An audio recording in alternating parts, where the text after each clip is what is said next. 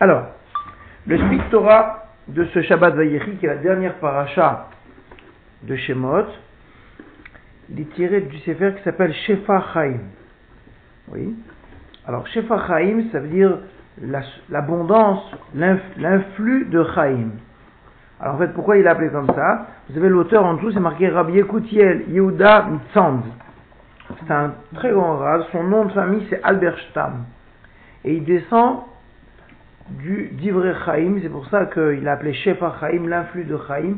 Parce que ces, ces grands Chaim, ils se, ils, se, ils se rapportaient toujours à leur ancêtre. Et l'ancêtre de toute cette dynastie de Tzand, hein, puisque c'est une dynastie chassidique, c'est ce qu'on appelle le Divre Chaim. Voilà pourquoi lui il s'appelle Shefa Chaim.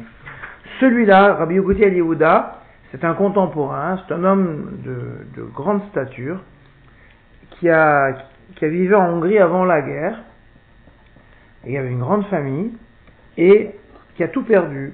D'accord? Donc tout, quand je dis tout, c'est toute sa famille, sa femme, ses enfants, son argent, ses amis. Et il est parti dans les camps, je ne sais pas dans quel camp, je crois qu'il était Auschwitz, non pas Auschwitz, un autre camp. Et donc il a tout perdu. Buchenwald. Buchenwald? Peut-être. Et malgré tout, dans les camps, il a gardé la tête haute. D'accord? Il y a beaucoup d'histoires qu'on rencontre sur lui. Et surtout, à la sortie des camps, il a dit Je vais reconstruire. Et il a reconstruit, il est parti en Eretz Israël. Et il s'est installé à Natania, paradoxalement. Et c'est lui qui a construit la cité de Sanza Natania et l'hôpital Laniado. Le fameux hôpital Laniado, qui est un des premiers hôpitaux religieux en Eretz, on a etc. Mais le grand hôpital Laniado, c'est un très grand hôpital. Ça a été bâti par cet homme-là, Chassid de Tzand, qui a reconstruit toute la dynastie de Tzand après la guerre, à partir de zéro.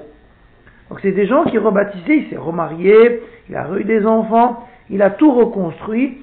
C'est un homme, il a fait beaucoup, beaucoup d'institutions qui se sont énormément développées, des yeshivot, des Talmud Torah, des organismes d'entraide, etc. Et en particulier un hôpital, un hôpital pour grand public, c'est pas un hôpital pour les chassidim, c'est un hôpital grand public, c'est l'hôpital de l'Aniado.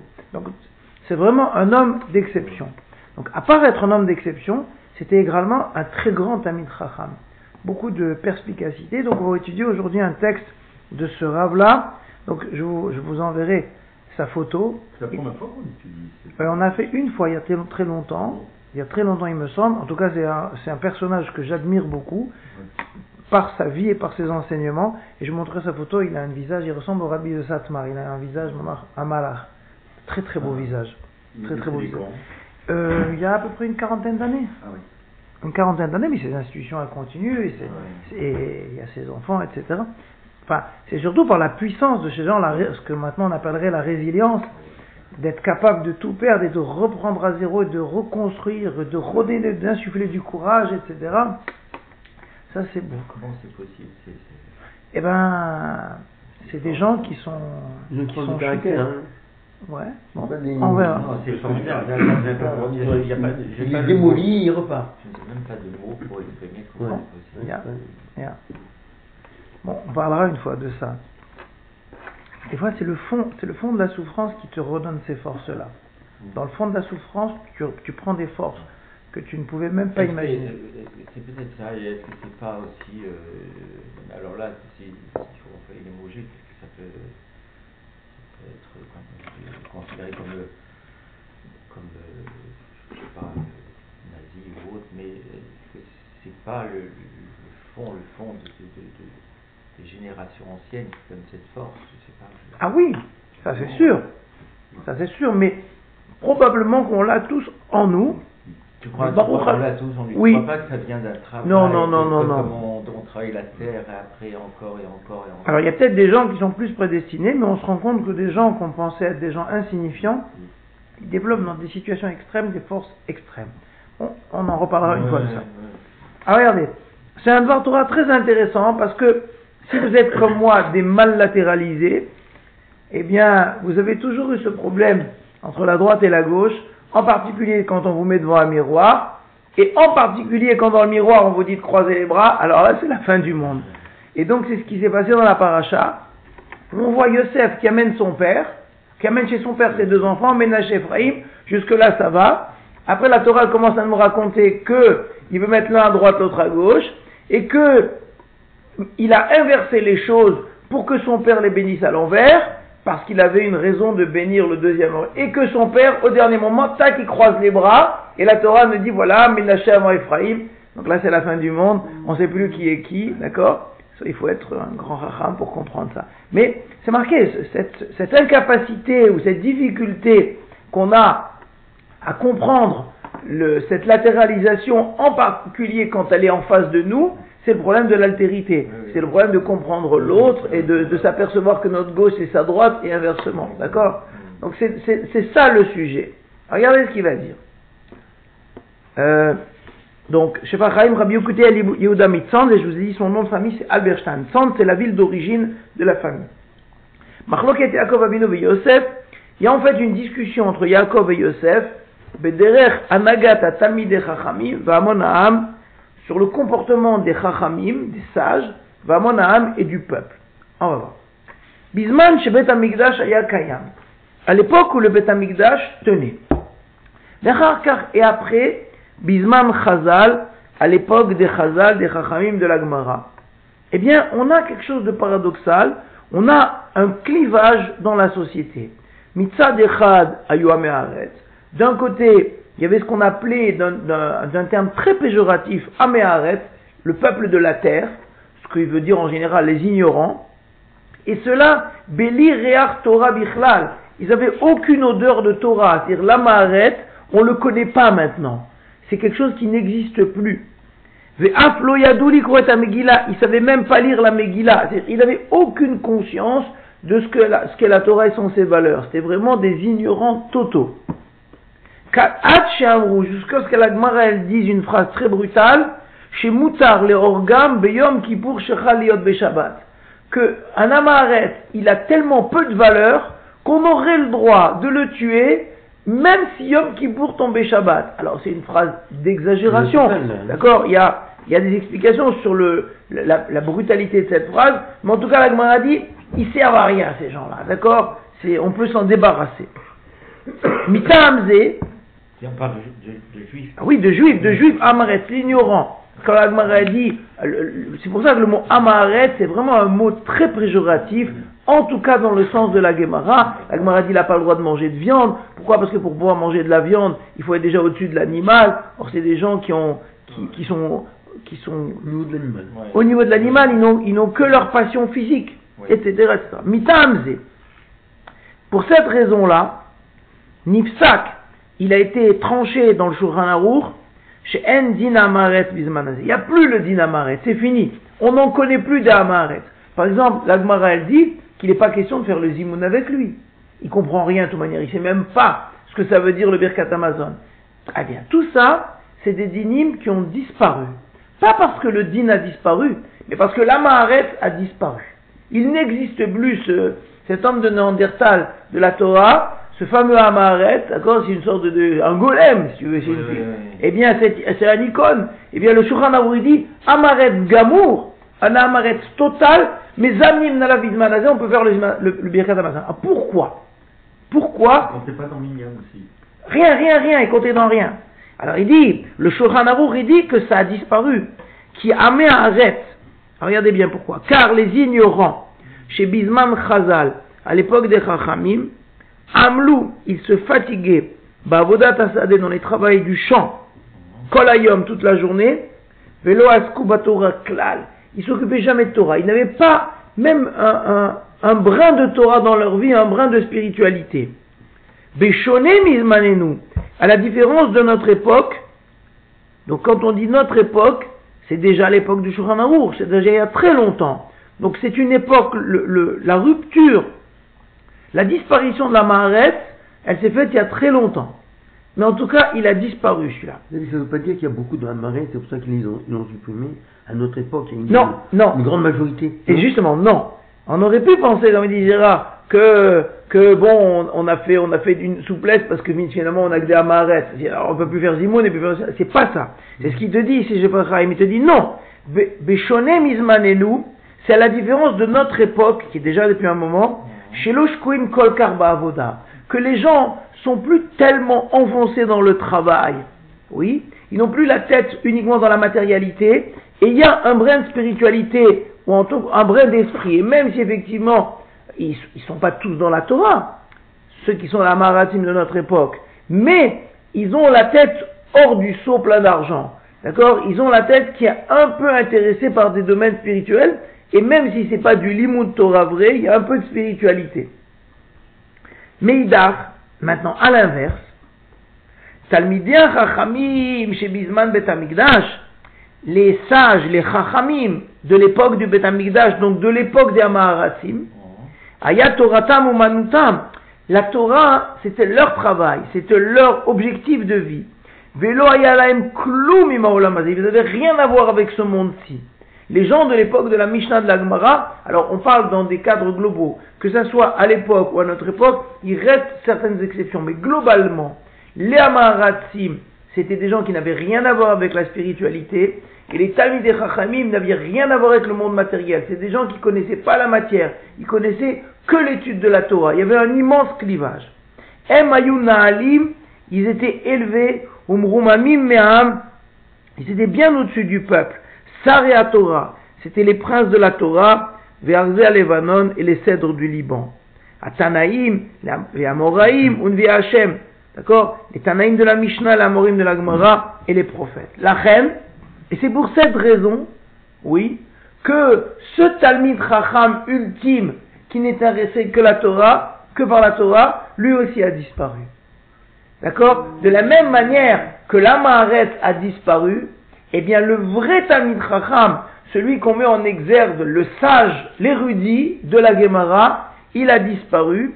Mais la reine, c'est pour cette raison, Gam Paskou, c'est pour ça qu'on a tranché chez En Din Talmid Chacham Ismanazé, que, à l'inverse, de la même manière qu'il n'y a plus le din d'Amaret et qu'on peut faire le zimoun même avec un ignorant, eh bien le Talmud Chacham, il ne veut plus, il veut plus non plus se prévaloir des droits de Talmud Chacham, parce qu'il y a une sorte de, de, de, de, de mélange, c'est des choses, si vous voulez, une sorte de, de comment on va dire? D'imbrication. D'imbrication dans la société, qui gamme l'homme et, où est-ce qu'on a vu ça dans le Yoredea C'est marqué dans le Shulchan qu'à l'époque de la Gemara, un Talmid Chacham, un vrai, avec un grand T, il pouvait tout seul excommunier une autre personne, si on lui avait manqué de respect.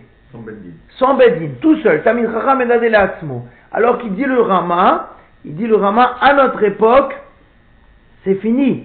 Et de la même manière, un Talmid Chacham, il pouvait faire le din lui-même. C'est-à-dire que s'il imaginait que tu l'as volé ou tu l'as trompé, il pouvait prendre l'argent dans ta poche, il dit je fais le din, allez, je me dois, je prends, je me sers. C'est un din de la Gemara, Avid din il peut sur le din pour lui-même. Et le Rama il dit c'est fini ça, que à notre époque, il n'est plus question, tu es un homme comme les autres.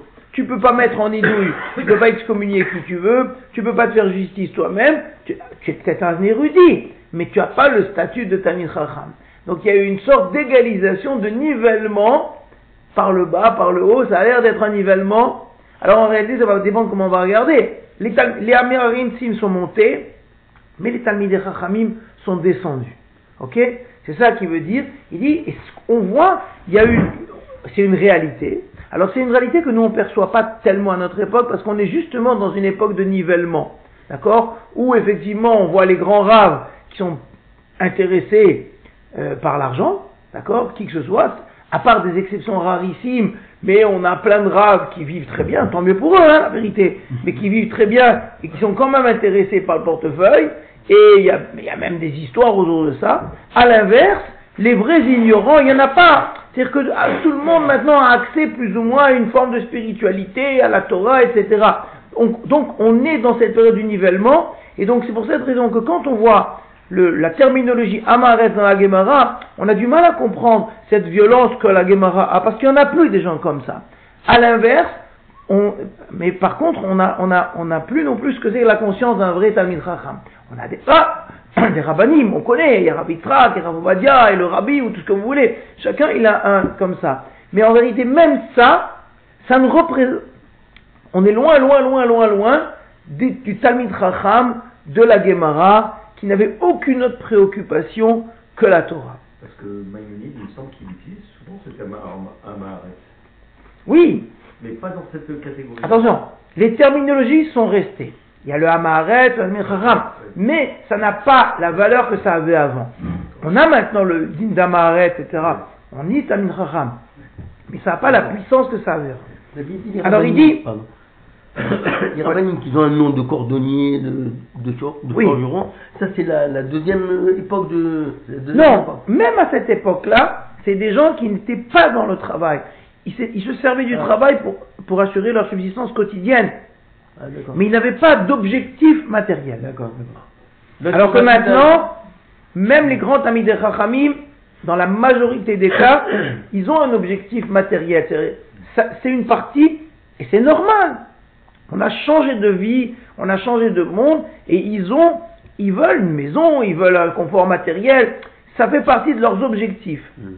Beaucoup plus, de la- beaucoup plus qu'à l'époque de la Mishnah et de la Gemara. À l'inverse, la Maratim ont aussi un petit objectif spirituel. Alors regarde bien. Car ou darko. C'est comme ça l'habitude du monde. O shieshnam tamidei chachamim. Ou bien, il y a des tamidei chachamim, mufshatim, qui sont séparés, mikol inyan yaolam hazeh, de tous les sujets du monde. Shkoim les gamre, qui sont totalement plongés, belimud Torah dans l'étude de la Torah.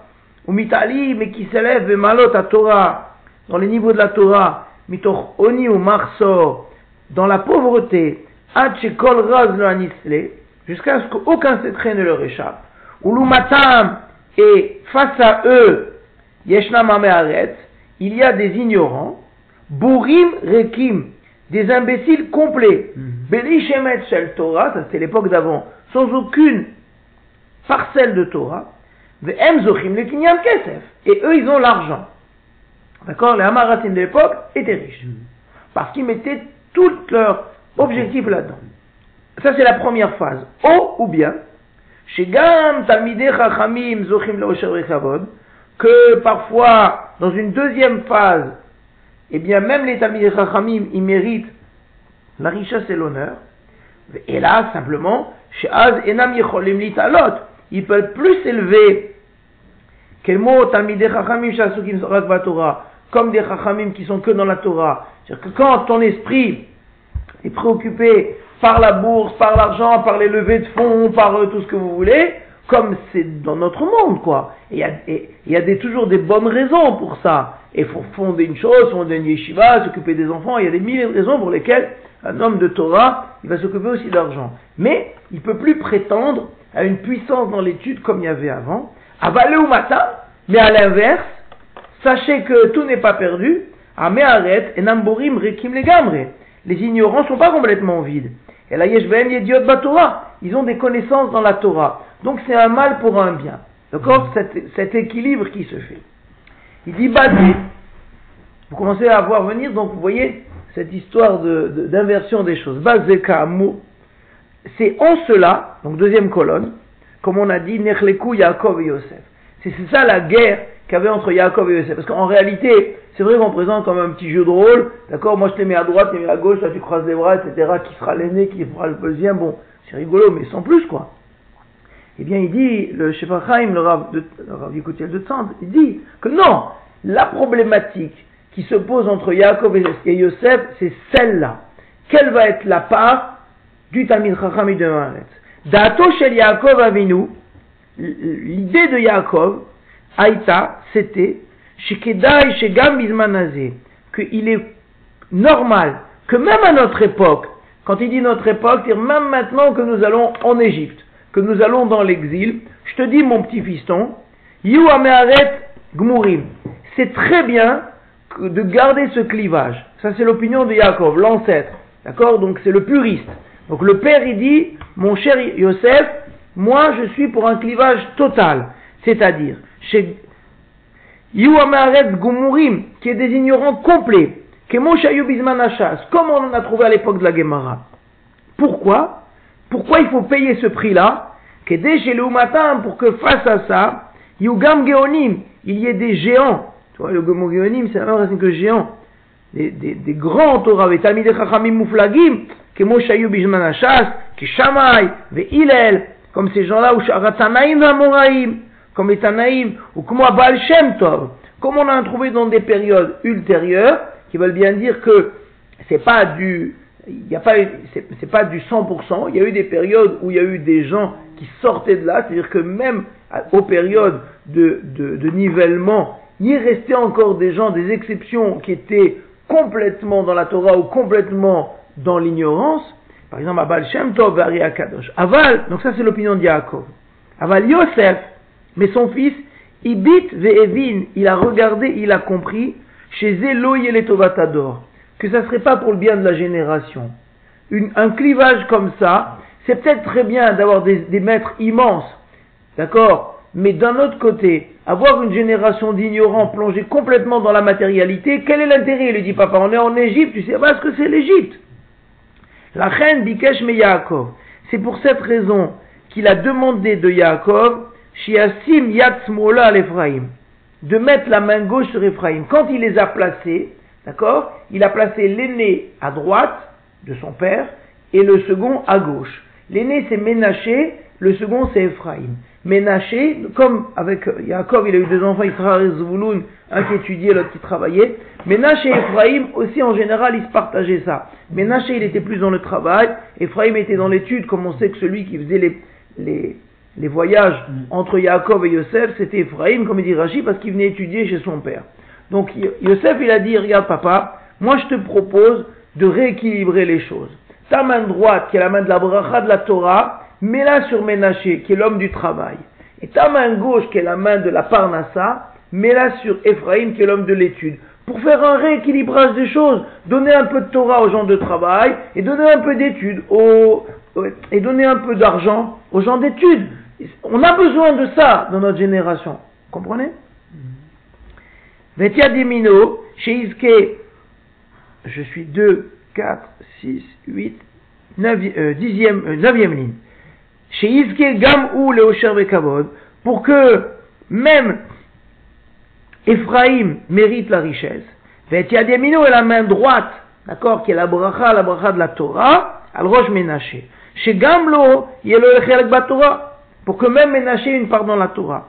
Ve'af, bien que Shiyetaoud Rovayom Ba'asakav, bien que Ménaché, il sera occupé la majeure partie de son temps dans son travail, oui, puisque c'est ça le principe d'un homme de travail, Yagdish Kama Sha'ot Bayom, il consacrera plusieurs heures dans la journée, les Limouda Torah Babokeru Ba'erev, d'étudier la Torah le matin et le soir, qui est l'objectif de l'homme de travail?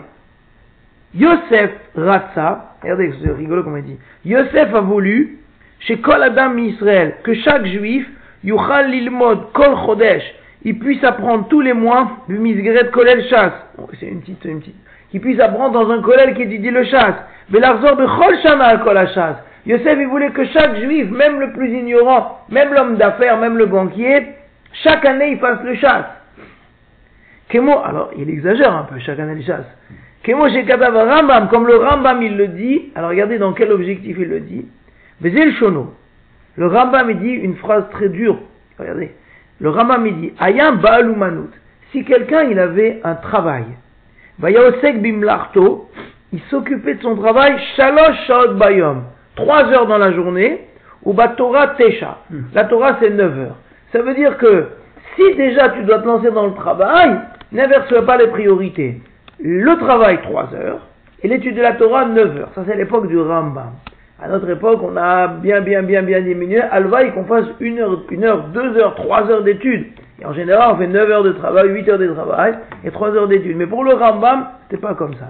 En tout cas, ça veut dire que cette idée-là, que l'homme de travail, il doit aussi se consacrer à l'étude, c'est ça que prônait Yosef. C'est ça qu'il a voulu imposer à son père en mettant Ménaché à droite. Et malheureusement, d'accord, Jacob il a dit, d'accord fiston, ne crois pas, j'ai compris ta petite idée, mais moi je suis un puriste, je croise mes mains. Et ma main droite, je la mets sur le Chacham, je la mets sur Ephraim. La reine, c'est pour cela, voyez ma haine à vivre, il a refusé son père, au, deuxième para- paragraphe, Vayomer, il a dit, Yadati beni Yadati, mais je sais mon fils, je sais, je sais bien ce que tu veux. Gam ou am vegam ou yigdal. Mais même lui, il va être un peuple, même lui, il va grandir. Qui Yaakov, ça va, parce que Yaakov, il a pensé, que Ménaché devait faire partie des gens honorables et importants dans le peuple.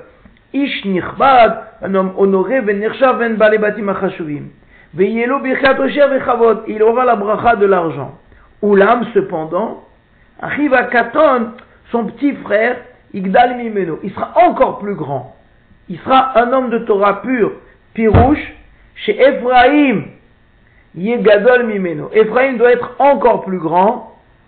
Share Yetze Mimeno Yoshua. Parce que de Ephraim va sortir Yoshua, chez Yanchil et Aret, qui fera hériter Eret Israël, Yelamed Torah à Israël, et qui apprendra la Torah au peuple juif. Yoshua, c'est le Talmud de Moshe. Ou Mouchar, et ça te montre, chez Chashibuta Shel Torah, il est malam et akol, que l'importance de la Torah est au-dessus de tout, et que l'objectif de pousser les gens de Torah, c'est ça le plus important. Shaliada Kavshu et que grâce à la Torah, on a conquis la terre. Mashelo ayu yicholim lasot ce qu'on pouvait pas faire avec la richesse. La reine, c'est pour cela. D'après Yaakov, Adip, chez Menaché Lamdan, il est préférable que Menaché soit pas un érudit, et la Itzbor Mamon, qu'il entasse l'argent, mais Yarbe Beasiat Chesed, et qu'il fasse du Chesed. Pour que face à lui grandissent des grands de Torah vers Lebanon qu'Ephraïm, qui n'ont pas à se préoccuper de la Parnassa. Donc il avait cette vision, Yaakov.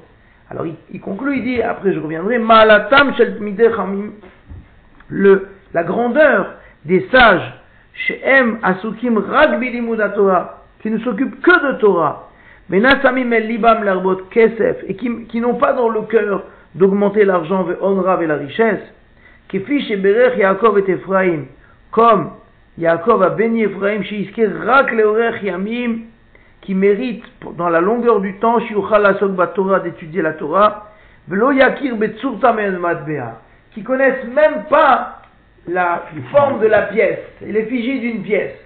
Que Moshe Amrou Chazal, comme ils ont dit les Chachamim, il y a un rab, Amay Karole Bienangel Kenoshim.